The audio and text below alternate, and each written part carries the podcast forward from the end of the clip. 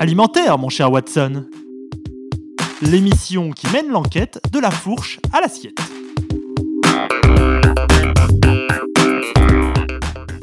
Bonjour à tous, bienvenue dans ce nouvel épisode d'Alimentaire mon cher Watson. Cette semaine on part à la découverte d'un mode d'alimentation tendance. C'est un peu de la chimie, c'est une technique de conservation, ce serait vraiment bon pour la santé, c'est la fermentation. Alors les aliments fermentés sont partout, les yaourts, le vin, le fromage, la choucroute. Les adeptes de la cuisine coréenne connaissent peut-être le kimchi, ce sont des légumes fermentés avec du piment. Le miso japonais est aussi le résultat de la fermentation. Bref, on mange tous un peu fermenté, mais on a oublié ces techniques et surtout leurs bienfaits.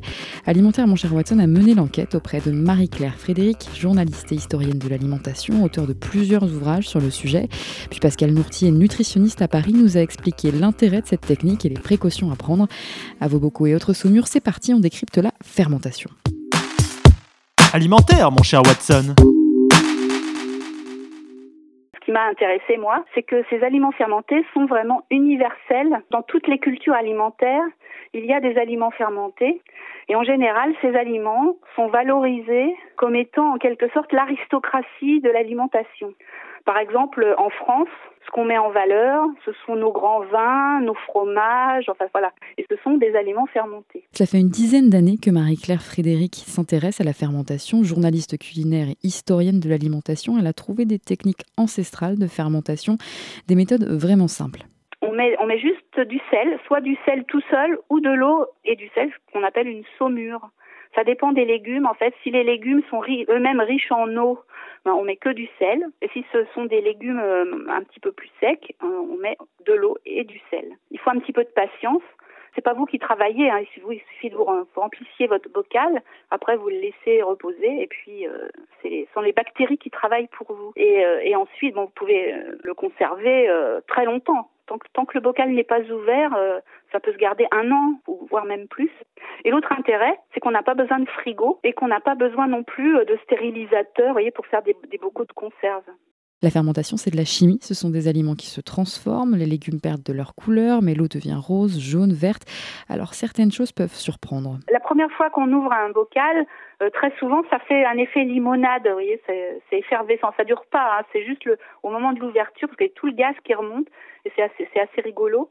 Et si on le croque, euh, tout, si on croque le légume tout de suite, euh, il peut avoir un petit côté effervescent. Moi, j'adore cet effet-là crois qu'un un, petit bâtonnet de carotte, euh, ça, ça pétille un peu sur la langue. C'est des choses dont on n'a plus l'habitude. Si Marie-Claire Frédéric est aussi séduite par la fermentation, c'est qu'en dehors de la découverte de nouveaux goûts, de nouvelles méthodes de conservation, c'est bon pour le corps.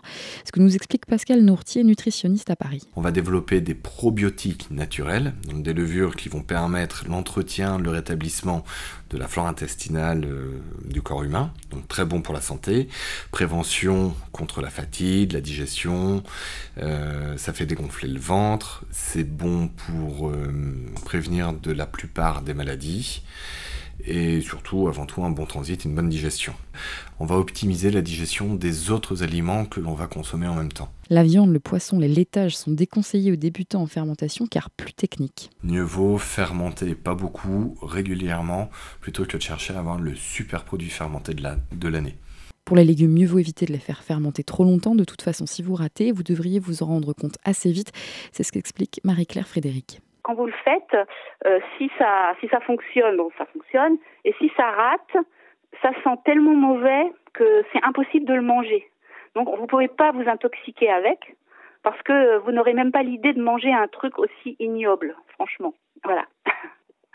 Pascal Nourtier nous met en garde, la fermentation c'est bien, mais ça ne remplace pas une alimentation variée. On peut ajouter euh, dans quasiment toutes ces préparations un petit peu de produits fermentés, mais il ne faut pas non plus tomber dans un extrême, c'est toujours ce que j'ai l'habitude de dire, tout est bon dans la santé de manière équilibrée, c'est très bon pour la santé, mais ce n'est pas non plus un produit miracle. L'alimentation fermentée, en somme, c'est plutôt une bonne idée, un remède aux productions trop industrialisées, une manière de protéger nos estomacs parfois malmenés, uniquement si vous en consommez de manière modérée.